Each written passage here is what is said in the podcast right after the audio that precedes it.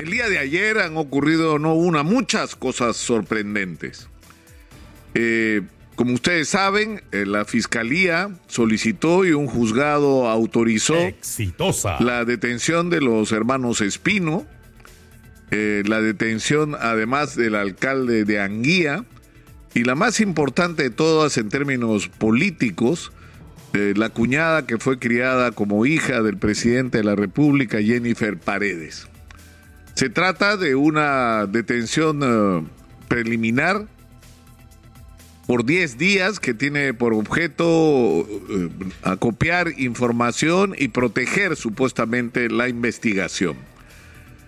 Y ha ocurrido por un lado una re- reacción de quienes han celebrado este hecho, esta decisión, y que son los mismos que están reclamando que incluso este tipo de medidas se extiendan al presidente de la República, que según ellos debería merecer la prisión preventiva, mientras se esclarece si está comprometido o no en hechos de corrupción cometidos por personas o activados por personas de su entorno. Y, y lo que resulta increíble es que si uno retrocede unos meses o unos años en la historia, estos mismos se rasgaban las vestiduras, salían en todos los medios de comunicación diciendo que estas medidas, las detenciones preliminares y las prisiones preventivas, eran un abuso, que eran una violación a los derechos constitucionales, que este tipo de medidas no podían tomarse, que los fiscales estaban usando este tipo de medidas como instrumento de extorsión prácticamente sobre los investigados para obligarlos a declarar cualquier cosa con tal de recuperar su libertad. Esa misma gente, esa misma gente. ¿Se acuerdan ustedes a Marvito tirado en la puerta del- de la cárcel de Chorrillo, no? Cuando se declaró en huelga de hambre para que suelten a Keiko, apoyado por todos los abogados y especialistas y opinólogos y algunos medios de comunicación. Esos mismos ahora aplauden lo que está pasando con la cuñada del presidente de la República. Y eso es algo que es inadmisible, porque la justicia tiene que ser una sola, y tiene que ser una sola para todos. Y es cierto que medidas como las detenciones preliminares y la prisión preventiva pueden ser un instrumento de abuso, es cierto, mal usadas, pero también que son un instrumento, pueden ser un instrumento extraordinario para proteger las investigaciones, para acceder a investigaciones y a, informaciones que en otras circunstancias serían difíciles de alcanzar porque van de la mano con incautaciones y allanamientos que permiten obtener información y documentos que en otras circunstancias sería difícil de lograr y también porque impide que quienes están sujetos a investigaciones maniobren, manipulen y perturben las investigaciones. Y ese es y ha sido y debería seguir siendo el sentido del uso de este tipo de medidas que deberían valer para todos.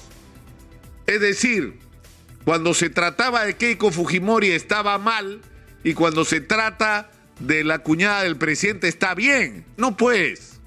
No, no, la justicia y los métodos a los que recurren tienen que ser iguales para todos y justos para todos.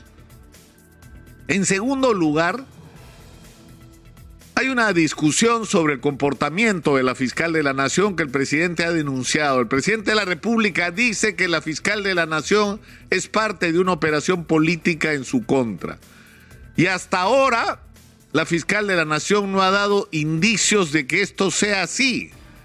Porque lo que el presidente de la República no ha dicho ayer y no ha dado ayer son explicaciones sobre qué hacía el señor Samir Villaverde en su entorno, sobre cuál era el papel de Karelin López, sobre por qué su secretario general ha reconocido por lo que se sabe ante la fiscalía que se cobraba por los ascensos militares y policiales y que había estructuras de corrupción montadas desde el mismo Palacio de Gobierno, que hubo coimas en el caso no solo de Puente Tarata, sino una serie interminable de obras desde el Ministerio de Transportes y del Ministerio de Viviendas.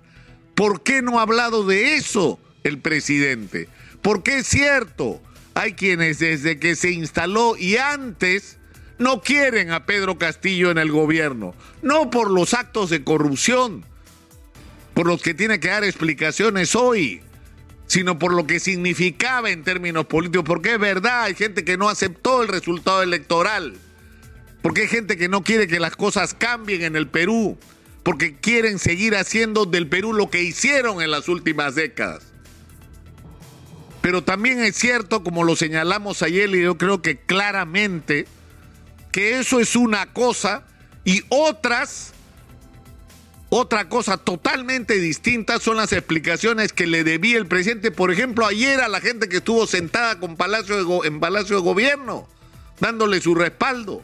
¿Por qué no le dio explicaciones? Es una maniobra que lo, contra el pueblo. ¿Cómo maniobra contra el pueblo?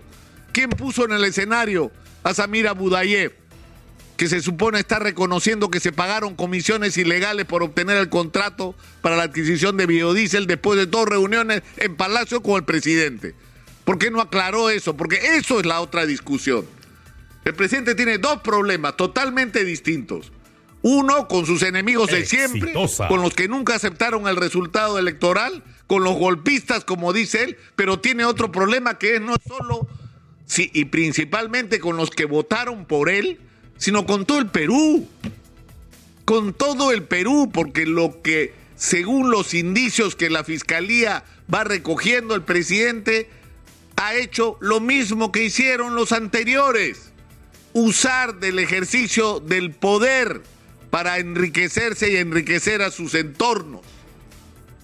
Ahora, la fiscal de la nación tiene en sus manos una responsabilidad enorme, porque debe demostrarnos de que lo que está pasando en el Ministerio Público no es una activación de una actitud justiciera por motivaciones políticas, sino una voluntad real de cambio en la conducta de lo que ha sido hasta hoy el ejercicio del Ministerio Público y de la Justicia en el Perú.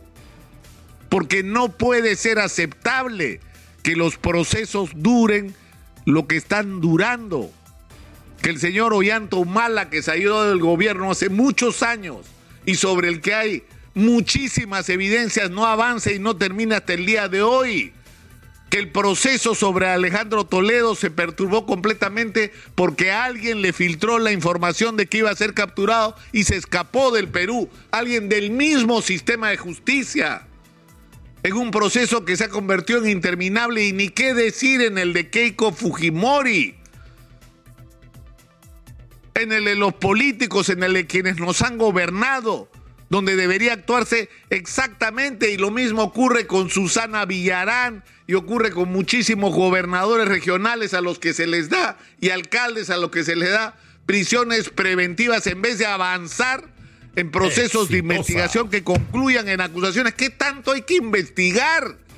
Si las evidencias en la mayor parte de los casos están puestos sobre la mesa. O en el caso de Keiko Fujimori, en el que el proceso ha sido eterno. Cuando las evidencias están claras, la señora recibió dinero, sí, si hasta ella lo reconoce. Y hasta ahora no le ha dado explicaciones porque ella también tiene muchas cuentas por saldar, no solo con la justicia, sino con la gente de Fuerza Popular. La gente de Fuerza Popular le ha preguntado a Keiko Fujimori qué hizo con la plata que le dieron los empresarios. ¿Dónde está el dinero? Al partido se entiende que entró una parte y mínima de los montos que recibió. ¿Dónde está el dinero? ¿Para qué lo usó? Es decir, no tienen curiosidad los militantes y dirigentes de Fuerza Popular de saber cuál fue el destino de ese dinero que supuestamente fue entregado para su partido y para su campaña y se perdió en el camino.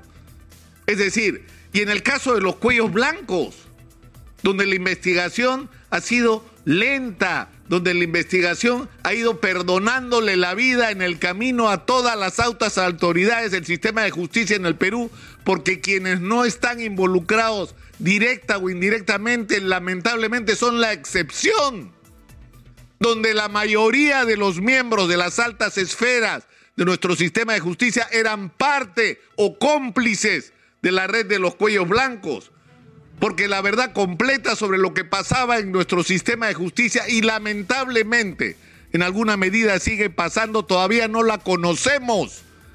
porque esa investigación no se estaba haciendo de manera adecuada y por eso es correcto que se saque a la gente que estaba haciendo tan mal esa investigación y que empiece a hacerse bien.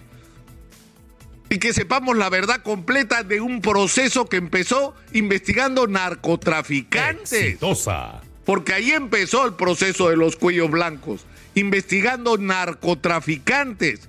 Ese fue el origen de la investigación de los cuellos blancos. Entonces, yo creo que la, la, fiscal de la nación tiene que darnos las evidencias de que su comportamiento con respecto al profesor Pedro Castillo no es un comportamiento que tiene que ver con alguna agenda política, sino tiene que ver con una voluntad real de que en el Perú finalmente ya era hora que se empiece a hacer justicia y eso significa que las investigaciones sean céleres que las pruebas sean puestas sobre la mesa y que con las pruebas sobre la mesa se tomen rápidamente todas las decisiones que hay que tomar. Y no me estoy refiriendo solo a Castillo, a todos los corruptos de este país que hasta ahora lamentablemente han evadido la acción de la justicia, respaldados por una lentitud, una falta de celeridad y en algunos casos una complicidad que han permitido que esa impunidad termine siendo irritante e inaceptable para los ciudadanos.